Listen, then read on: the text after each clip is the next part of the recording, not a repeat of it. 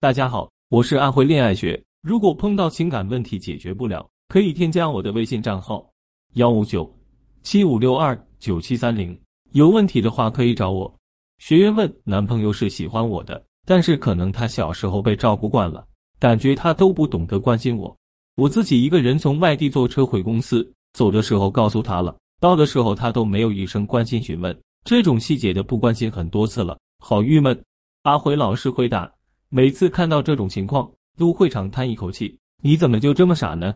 为什么男人不关心你？”老师现在告诉你男人的想法。其实啊，这就好像我们男人遇到不会的东西，是不会告诉你的，因为我们很害羞开这个口。下面的情况你可能遇见过：一、男人和你约会时出现了找不到目的地的路的情况，这时候大部分男人不会选择去问别人，而是自己继续寻找，一定要自己找到地方才行。二、拿到一个不会用的新东西，我们也不会问别人，而是先观察其他人怎么使用，然后学着捯饬。女人的内心只需要问一下就能解决的事，为什么你们就不能问一下呢？可以说是男人害羞，也可以说是男人的自尊心作祟。因为我们觉得问了别人，他就比我牛逼了。为了不让我感觉他比我牛逼，我还是不问了。我们再回到这位表妹的问题，为什么他不关心你？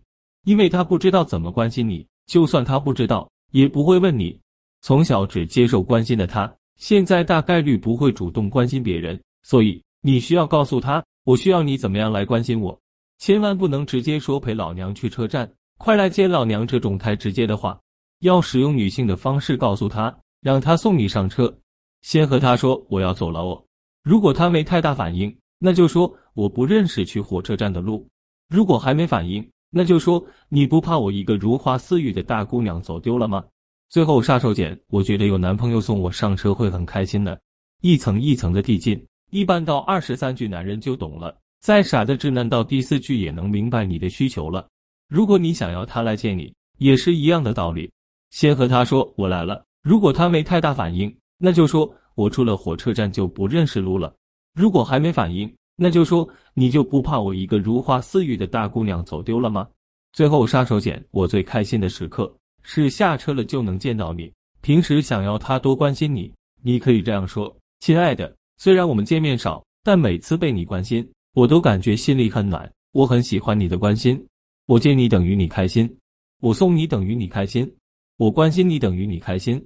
这样我就知道，原来让你开心，我需要多见你，多送你，多关心你，好吧？那我以后就多做一点吧。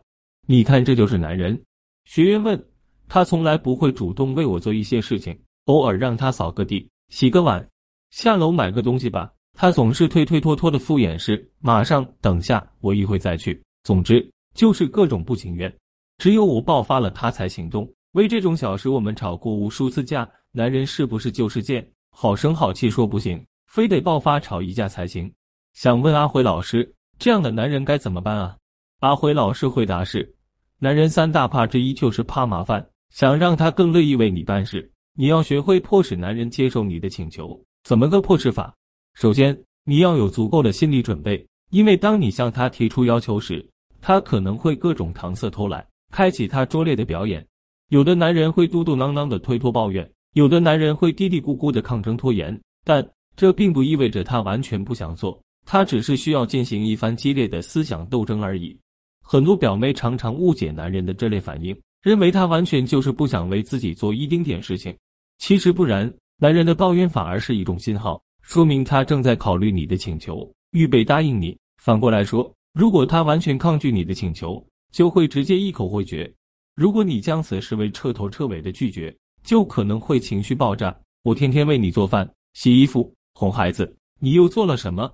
你只想着打游戏睡觉，我的要求并不多，连这点小事情你都不愿意帮我做，你从来不会体谅我的辛苦，这样一来，吵架在所难免。其次，你可以来个意味深长的停顿，给他必要的时间进行自我抗争。当你向男人提出要求之后，可以适当的保持一小段时间的沉默，允许他进行一番思想斗争。这时，你不要说好吧，让他轻易得逞，也不用抱怨指责。你只需要站在原地不说话，来个意味深长的停顿，接受他拒绝你的事实，同时等待他改变主意。在这方面，我有深刻的感受。有一次，媳妇让我到楼下超市买洗洁精，我正忙着不愿下去，于是我就嘟嘟囔囔开始抱怨。但是他并没有跟我争吵，也没有妥协，而是安静的站在那里，接受了我的不满，因为他相信我最后还是会屈服。最后我确实屈服了，但是带着满肚子怨气。当我充满怨气到了超市时，意外的事情发生了。依依，我的心情忽然变好了。我发现自己越是接近目标依依洗洁精，心里的怨气就散得越快。我想很多男人对此应该都有同感，只是女人却很少知道了。尤其是成功买到洗洁精时，内心就是我为媳妇买到了她要的东西。作为男人，我真是体贴，真是优秀。当我带着战利品回到家中，他也满意的给了我一个感激的拥抱。老公，谢谢你，有你帮我，我就不必再换衣服下楼了。我真幸福。如果当时他把我的行为看作理所当然，我肯定会很郁闷。下一次再有同样的请求，我可能就会产生抗拒。好在他没有忽略我的付出。而是给了我表扬和认可，作为男人就会产生一点点的歉疚心理，并且由衷的意识到我有一个多么好的另一半。即便我抱怨抗拒，他也没有指责我，而是始终鼓励我、感激我。也正因为如此，即便以后再被他使唤做一些事情，我也是心甘情愿的。明白了吗？